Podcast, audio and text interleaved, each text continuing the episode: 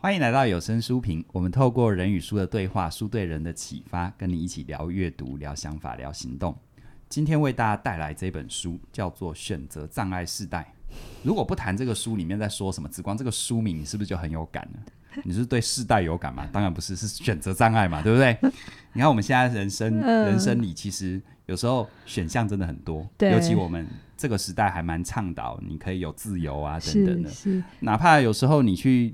呃，那个超级市场，你可能买一买一个洗发精，你都不知道挑什么。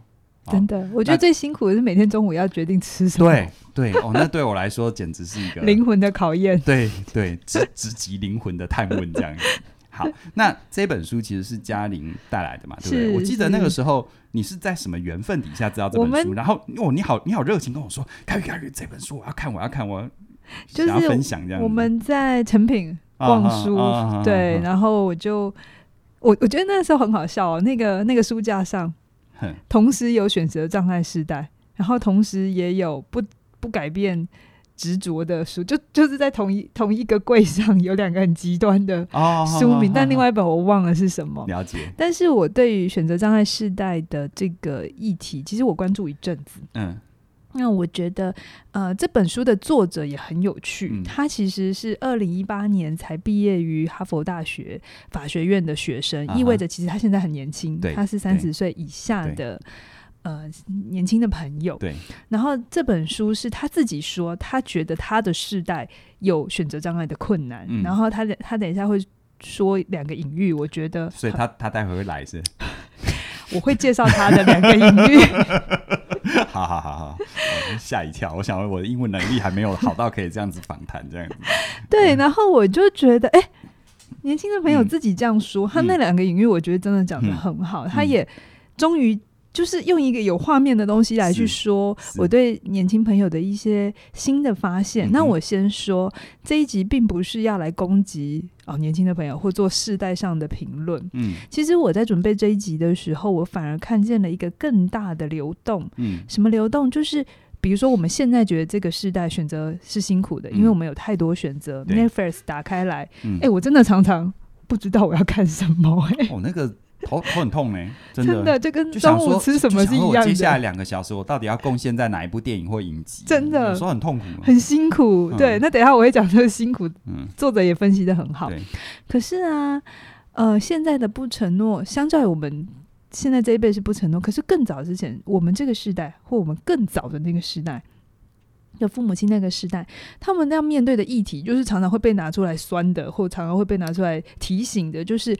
太害怕改变，僵化，对不对？对，就在在一个地方就，就就真的完全生了根了，对，变变植物了啊，对不是动物这样。对，比如说公务、嗯、公务人员的选择，嗯、或是某一些工作，呃，其实不喜欢，可是为了养家活口，嗯、所以说服自己。所以我们从那个时代开始，就不停的在说，你要勇敢改变，你要做自己，你，你要做自己，你要能跳脱。Follow your heart，好，很好啊，想飞翔，这个真的成为一个主流了。然后也慢慢慢慢从教改啊，从、嗯、科技制度啊。嗯嗯、我们越来越多选择，嗯、来到现在这个新世代朋友，我们就跟他们说：你不能这样，你要固定在一个地方啊！你这让我想到一个系列电影，很好笑。刚开始拍一部叫做《把爱传出去》，那后，后来后来拍着拍着又把把爱找回来。对，所以 就在轮回，你知道吗？我其实要讲的事情是，每个时代都有每个时代的议题。嗯，它不是哪个时代比较差，哪个时代比较好。对，对，就是每个时代都有它的挑战。如果我们那个时代是做出改变，而我看看我自己有没有真的面对这个议题，嗯、如果有，嗯、那就是我这个时代我做了我该做的事。嗯、但如果现在这个时代真的有选择上的这个困难，嗯、而且也清楚的意识到不能再这样下去了，那就是这个时代他要去面对的功课。嗯，嗯对。所以听你这么讲话，嗯、你说他有两个隐喻嘛？是是，那那是什么隐喻呢？好，先讲，我刚才有讲到主流文化，对，其实大家可以。想一想，你现在的主流文化是不是这样？嗯、也有可能在富裕国家是这样了哈。因为其实这本书也有提到，可能相对某些国家选择还是一个非常稀缺跟嗯嗯珍贵的。但是在更比如说像我们这种已开发或者是开发中或已开发的国家，对、哦、相对富裕的国家的时候，选项真的有的时候变成一种烦恼。嗯，所以就会变成现在有一种主流的文化叫做告诉大家，你不要太依赖。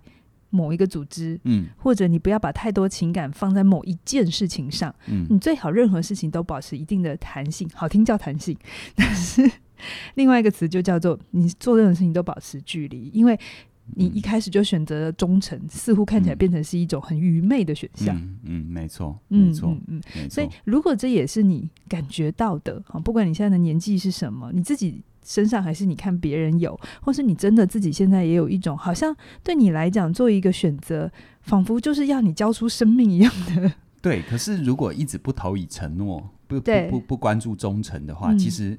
有时候底层又有很大的寂寞，有一种失了根的感觉，对，没有归属感。嗯、所以为什么我觉得，嗯、呃，很多书我从前年就开始在说，二十一世纪的一个症状就是孤独嘛，孤独世纪。嗯嗯嗯、那那个孤独是怎么来的？当然有经济的问题、嗯、社会的问题，当然也有今天我们要谈的叫做太多选择，而让我们没有。不呃，没有去训练承诺的能能力，而让归属感变得困难。嗯、好，好，它里面刚刚我讲的那个隐喻嘛，我觉得这个作者真的说的非常好。他说，现在每一个选项啊，它都像是一道一道门。嗯，每一个人的面前都有无数道门，就像你滑手机，anyway，你只要愿意滑，我我一直往下拉，一直往下拉，一直往下拉，你可以一直拉、欸，哎，没有停的。对，对那个动态墙是 never ending 的。对，那。嗯 Netflix 也是嘛，比如说你去交友软体也是嘛，嗯、你就可以一直滑，一直滑，一直滑，一直滑，无限选择。对对对 对，所以它就变成你眼前有无数道门。嗯，好，然后接无数道门在你眼前开展，同时又有一个长长的走廊。嗯，就是你可以做选择的这个空间嘛。嗯嗯、他就说，没有人想要被锁在一道门里头出不来。嗯，嗯可是其实也没有人想要一直待在走廊里。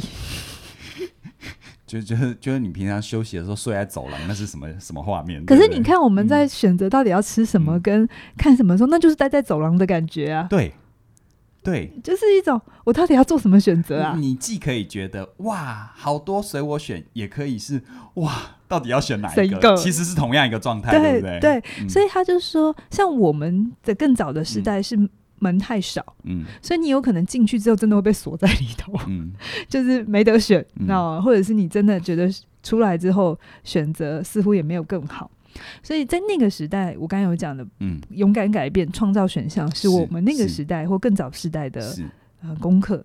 可是到现在是大家都一直不停的开门，然后赶快又出来，然后。进去又出来，进去又出来，就是一个在不停穿梭不同门 and 走廊之间。这心态上会不会现代人有时候也会很害怕？就看，就像我们刚才看恐怖电影一样，呃、你进那个门，门就自动砰 关起来，然后你就出不去了。放我出去就出不去了。很好，你接了我的梗，嗯、就是、啊、真的、啊。为什么没办法承诺？有三个害怕，嗯、一个是害怕后悔，嗯、害怕后悔就是你害怕做错，就是你刚才讲的这个门我不喜欢怎么办？对，退得出来，退不出来。然后再来，也就害怕连接，因为一旦选择进去了，你就得花时间。呃，作者说，其实关于承诺，永远都是跟时间有关。对对，承诺是时间的议题。对，不是那个 commit 而已。好，是你愿意投入多少时间在这件事情上。嗯、那呃，所以你就会想说，你害怕做了选择就要负责。嗯。于是我就保持距离嘛，嗯、然后一直不停开门、关门、开门、关门。然后最后一个害怕就是。不止害怕错过，哎，害怕后悔，害怕连结，还害怕错过。嗯，就是有的时候是 formal 吗？对啊，哦，对啊，就错失恐惧。对啊，就是怕做错，嗯、但是又怕做了，就是又错，永远都会觉得是不是有下一个更好。对，我听过年轻的孩真的是，对，我们也开始努力的想要接近这一代嘛，哈，我们不管是经营 IG 啊，或者是我们接下来的有一些比较组织上面的改变，我们也都一直在提醒自己要跟年轻的孩子，呃，年轻的朋友互动，对，但是，哦，我的同仁就跟我说，他们这一辈是被教育永远有一个更好在等你，所以，所以你知道这句话听起来也是蛮正向的。好，就是有一种希望感的感觉。我觉得还蛮压迫的，那就意味着我永远没有停留在当下嘛。最好的，对，所以我就说各个世代，嗯，都有他的议题，嗯嗯，不用去谁来批评谁。嗯，我们这一代，包含我们之前是不敢不敢尝试下一个，是。现在他们是永远下一个会更好。对，然后我们就看不见那个扎根的力量，对，那个承因为承诺而带来的美好感受。所以是不是也会有一个吊诡？反而在这个世代里面，嗯，就是反而时间很难成为他的累积，对对对，对，对、啊，他很难在时间里得到相对应的复利效果。是好，可是我这边先就是平衡报道一下，嗯、不是选择的问题，嗯，好，选择越多当然也有好处，嗯，比如说它会比较灵活，我前面讲了嘛，是，是，是，是对，今天我如果要去高雄，我。假设高铁发生什么状态不能，我还有火车可以选，我还有客运可以选，我还有飞机可以选，那当然它就会增加我到达的成功率。那这是好的哈，而且视野会比较宽广。嗯，这有灵活。嗯、那再来新奇选择，当然就会带来一些新鲜感。嗯，啊，这也是很多人都会有的感受嘛，嗯、就是。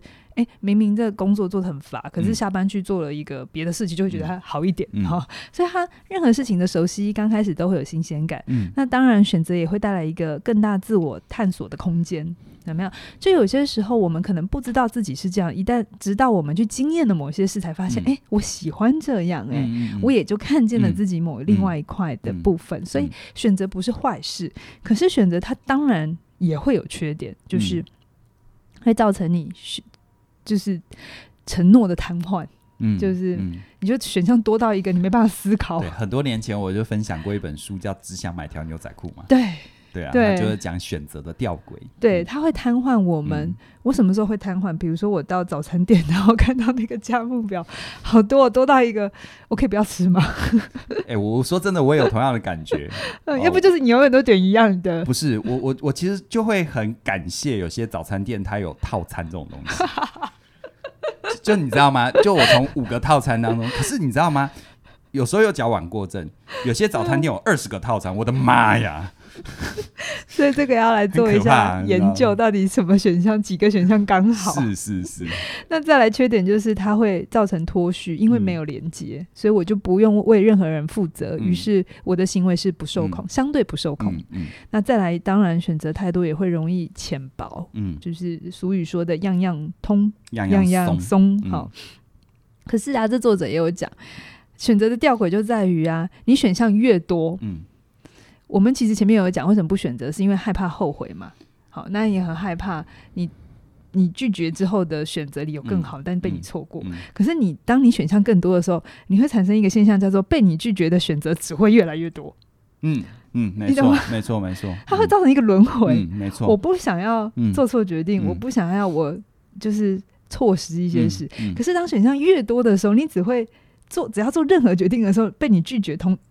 同一时间被拒绝的选择是越多，对对，你的那种害怕感只会越来越大，对对。对，你会有一种我选了这个是不是就错失了其他？对，后悔的几率会变大，嗯，对不对？所以它很吊诡的是，我们为了不后悔，创造更多的选项，但后悔没有消失，嗯，我们为了不要后悔，我们才创造更多的选项。哎，你讲这个让我一直想到很多人，其实也不管是哪一个世代啦，就是比如说呃。那个我们在录影的这个时候，这个《华灯初上》了嘛，嗯嗯，才才刚第三季播完嘛。然后那里面，呃，江汉就有讲一句话，啊、就他他为什么他为什么推开罗云龙啊，Rose，就是就是他其实是自己不相信爱情，是，所以他我要在你拒绝我之前，我先拒绝你。啊、好适合听，好好在一起哈。对，他会不会免于一死？对，所以所以，所以我。所以我的意思是说，这个其实我一直联想到，就是深刻影响到呃某一个世代或某一个特性的人，嗯、性格状态的人，他在建立关系上面的状态。是，所以我们就要来问，嗯，后悔是是问题吗？上上一集我们在讲上游思维嘛，嗯、所以后悔是我们要解决的上游吗？还是有一个更大的上游？害怕后悔是我们真的要去看着吗？还是害怕后悔的背后？他他像害怕后悔，应该只是一个现象，是那个现象背后是什么？是你其实不知道你要什么，嗯、才会有后悔。如果我今天就是很清楚知道我要吃茶碗蒸，好，随便讲的，我就是心心念念，无论如何，欸、同事中午就定了哈。现在今今今十二点五十分，对，对对，今天中午的。他的解决掉了，我就是我就不会去看其他的啊，嗯、因为我那时候没有想吃嘛。嗯、当你有一个非得要的时候，嗯、不就是这样吗？你就不会觉得有后悔。嗯、所以我常常觉得有一些是表面议题，那不是说那不重要。可是，在如果你发现你创造更多选项，但这个东西还是没消失，嗯、那就表示这里还不是上游哦，它不是真正的核心。嗯嗯。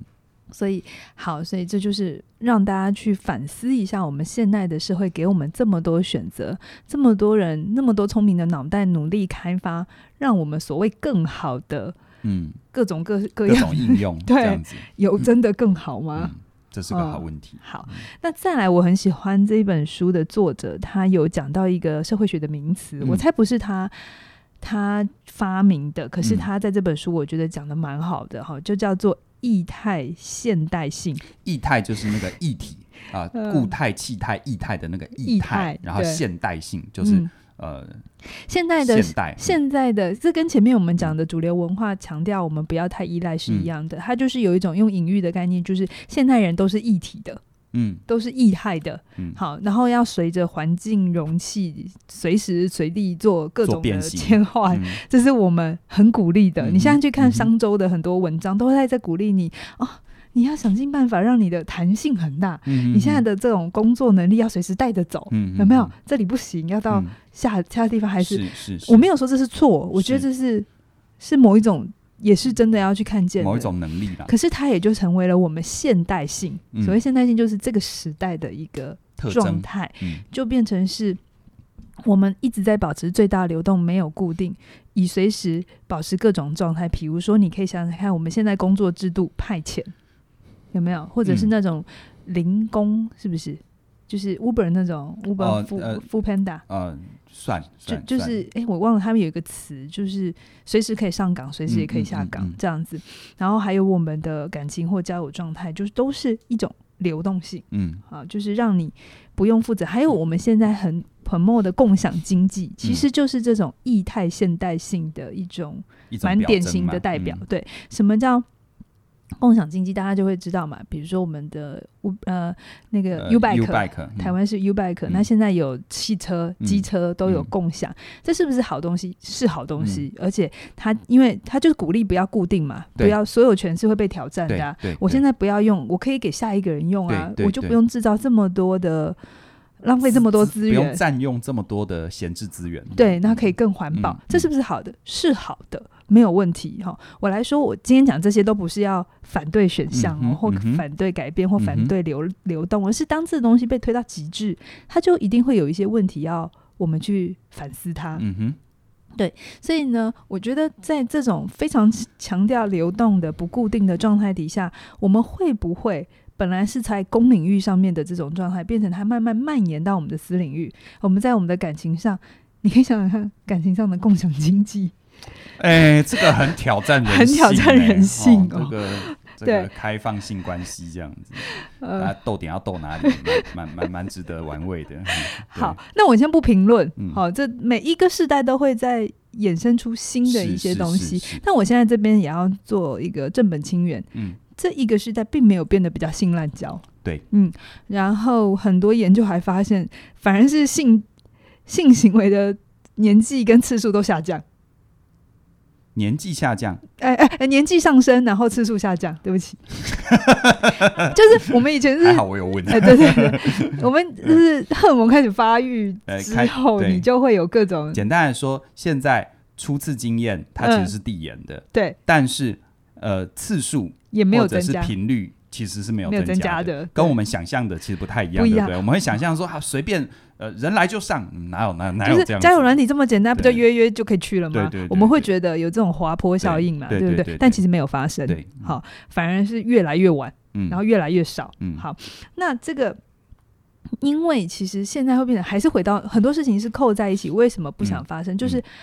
依然会有一种，那我是不是跟一个人如果长期要有这些性行为啊什么的，我就会开始担心我那个自我会不见，我的选择会，困住，对我会、嗯、我会自由不见了，嗯、所以我宁愿一直停在暧昧，嗯嗯，我可以跟很多人同时暧昧，可是我没有办法或我不想要承诺。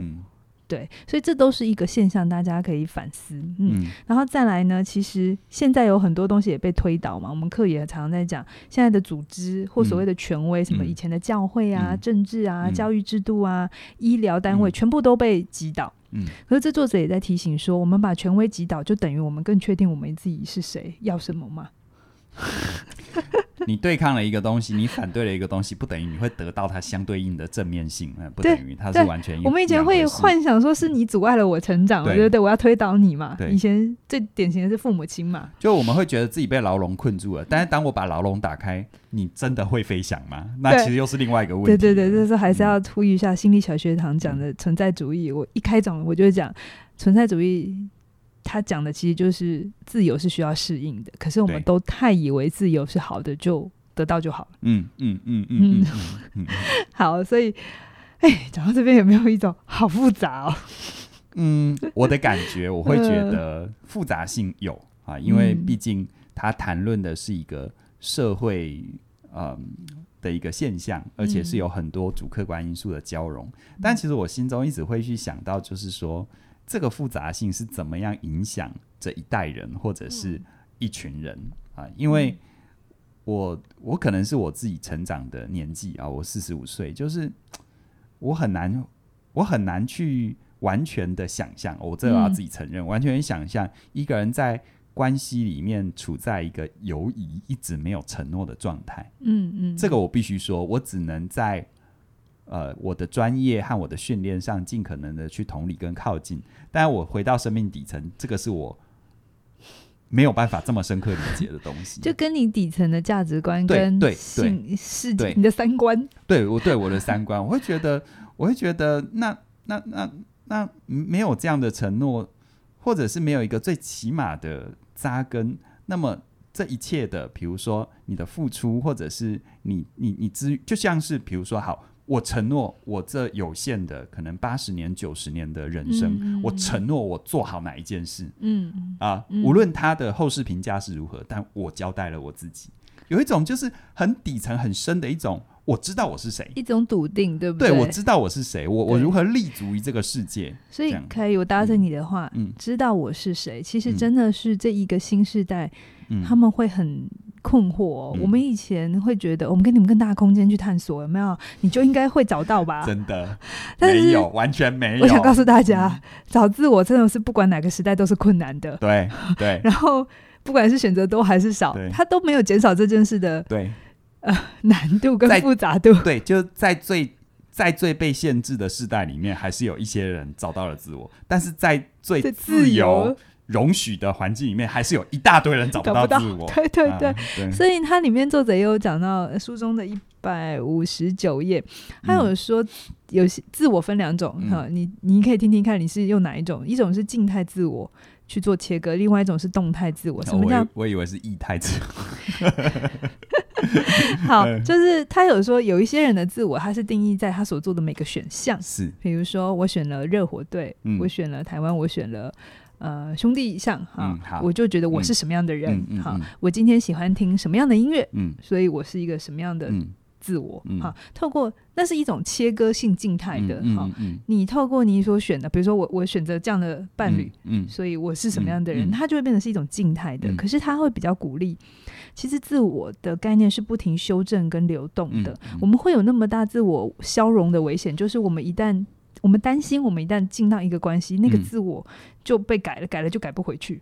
哦，嗯嗯嗯，好，但是其实不是，自我它是一种流动的概念。嗯，然后它是透过你所做的事，你所处在的关系而决定了你是谁。是，所以就算你现在不做任何选择，你的自我也还是在变化着的。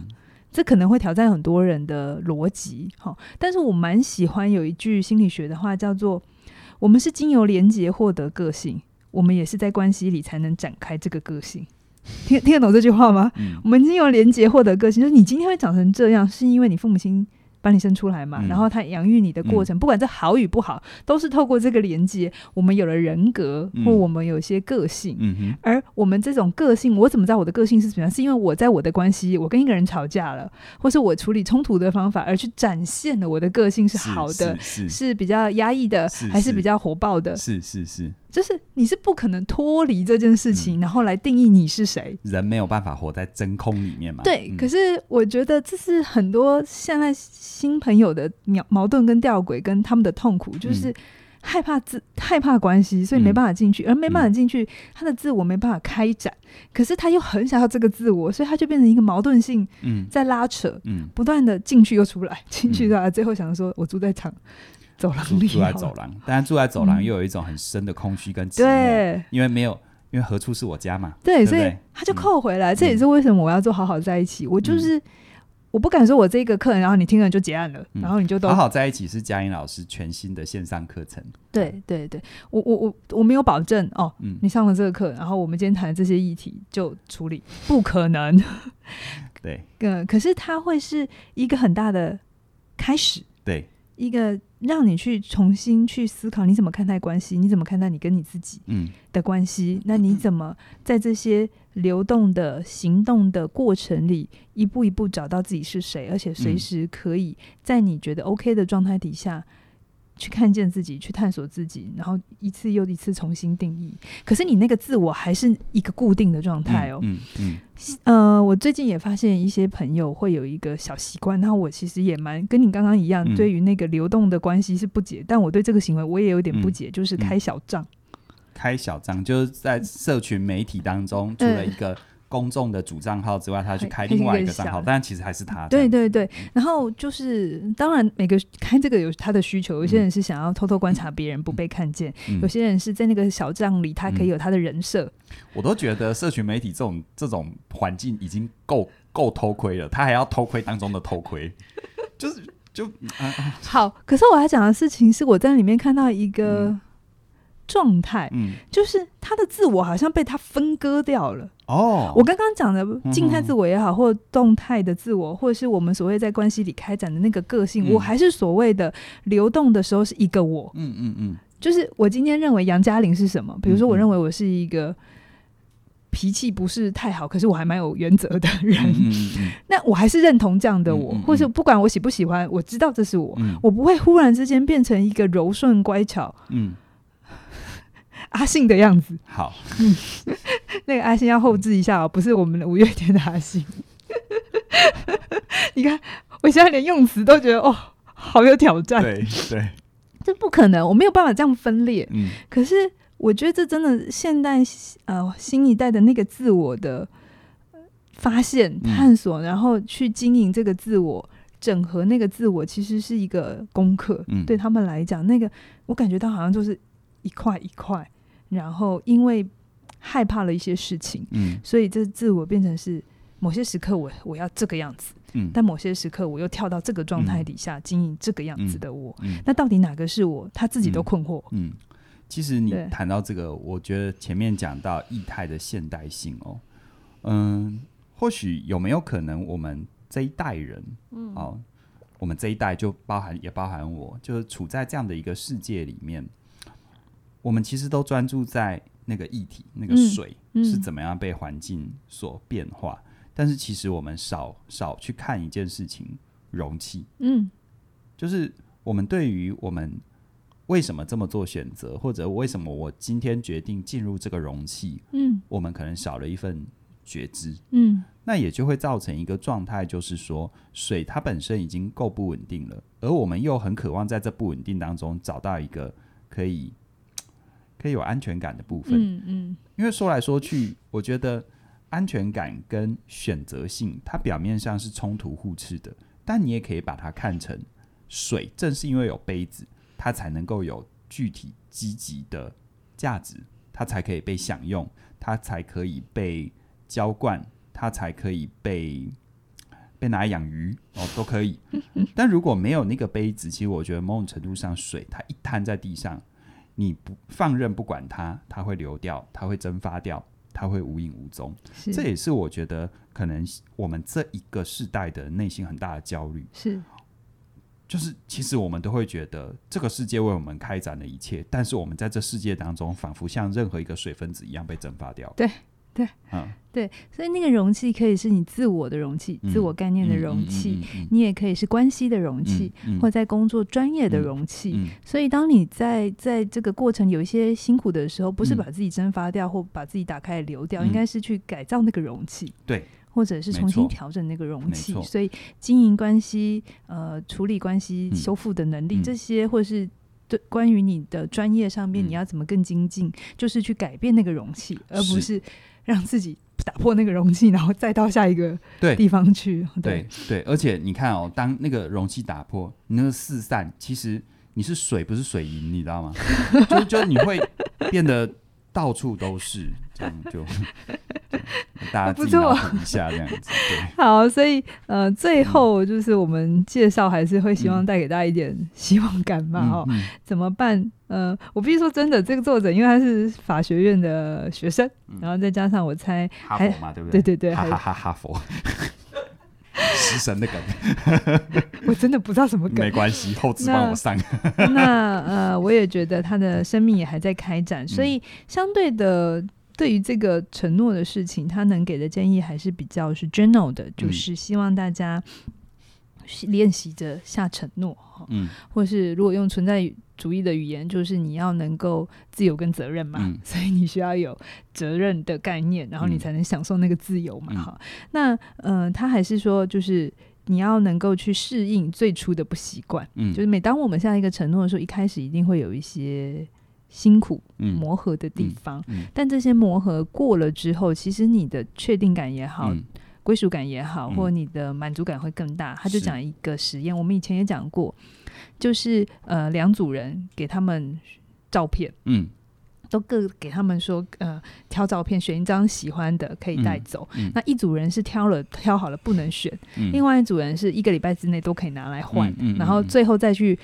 评价他们就是说，你对于你挑的照片，你喜不喜欢？嗯，大大家知道哪一个会对自己挑的照片更喜欢吗？不能换的，对，不能换的，嗯、不能换的，不能换的满足感比较大。对对，能换的永远在想说，这个是真的最好的吗？对，那个被我拒绝的选项，嗯、对，对不对？那个当你一做了决定之后，选项越多，就有更多被拒绝。其实一个人要敢于做决定跟承诺，他必须要内在有厚实的安全感。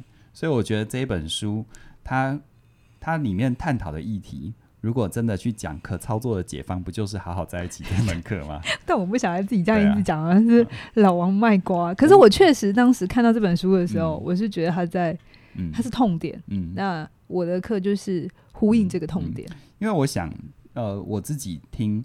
嘉玲的好好在一起，我有一个很深刻的感受哦，就是说每个人成长的过程当中，都会因为一些从最大的环境到我们的原生家庭带给我们的一些对于自我的不确定，嗯，可能是被剥削，可能是不适当的对待，被冷落，不被忽略或等等的。那这些东西呢，就像有一句话，我觉得很美，就是呃，我们生命的伤是个裂缝，但我有裂缝才能够让光透得进来。所以它其实是一个很重要的契机。嗯，刚刚讲到容器，如果你的自我，你怎么看待自己，你的安全感就是你生命最好的容器的话，那么事实上这些生命当中的痕迹，它是帮助你强壮你这个容器，去看待它，去超越它，去穿越它。这时候你才会知道你之所以是你，还有你到底是谁。嗯，这时候你在无论是要进入关系。关系有很多，除了亲密的关系、友情的关系、承诺一个工作，这些都是关系。这时候你不会因为有一种担心、害怕是，是我如果决定要做这份工作，我是不是就丧失了其他机会？其实那个这个信念的背后，是你其实不太确信你自己，嗯、你不太确信你自己是你有那个判断能力。如果是真的不适当，你还是可以走啊。是啊，没有人规定你不能走啊。但是你没有开始，你根本无从去理解你生命的 possibility。它就是个吊诡了。这世界给你所有的 possibility，所有的那个 option，所有都给你了，但你却把自己活得完全仿佛不存在一样。那句老话嘛，一个人不知道自己要什么，你就给他什么都不对。对对，所以最后我整本书我最想跟大家讲的就是，承担起你的自由，你才能享受；哎、嗯，承担起你的责任，你才能享受自由，而且活出意义。比如说、嗯，我知道现代的人可能对很多人来讲，不想结了婚也不等于要生小孩。可是我常常看到很多的父母，当然那养育的过程有一百种，想要把小孩给掐死，觉得好辛苦，好辛苦。刚开始想塞回去，后来想把它掐死。对，它是一个门关了就出不来的一条路。对，可是我也看到很多父母是在成为父母之后。找到了生命的意义感，或看着自己的孩子，无论关系好与不好，是。都都有一种完成了一件事情。嗯嗯。嗯、对，那有些人，比如说像我们没有选择生小孩，我们就选择创业。嗯嗯嗯，我们承担这个过程的辛苦。嗯、是，所以看着自己的企业的时候，不管它怎么样，我们就会有一种踏实的感觉。是，是我们因为选择了，因为承诺了，嗯、因为承担了，嗯嗯、所以我们才看得到那个自由与意义。嗯。嗯，好。今天呢，为大家带来选择障碍世代，希望呢能够呃撩动你的一些心弦啊，让你听听自己的声音。那当然，我们最后无论是谈书的观念，还是谈好好在一起，我们无非有一个盼望吧，就是每个人的生命都值得好好的扎根，好好的让自己活得更有安全感。那如果你想要在这方面有进一步的前进，我们刚刚已经跟大家分享过，我们全新的线上课程好好在一起，这是嘉玲老师算是年度力作，嗯，好，期待你的加入。详细的资讯在我们的说明栏里都有连接。然后这个部分呢，我还要特别跟你分享一下，就是我们第一波的超早鸟优惠到五月十七号的晚上十二点前就截止了。熟悉我们课程的朋友都知道，这第一波的超早鸟优惠一七一七。是错过了就再回不去了，所以欢迎你的加入，让我们一起哦，可以在这个学习的旅程当中，活出一个更确定的自己。那份确定，它既可以独自，它既可以享受独立，它又可以进入亲密。欢迎你的加入喽！那今天就跟你聊到这边，期待我们未来为你推出更多更精彩的内容。拜拜。拜拜。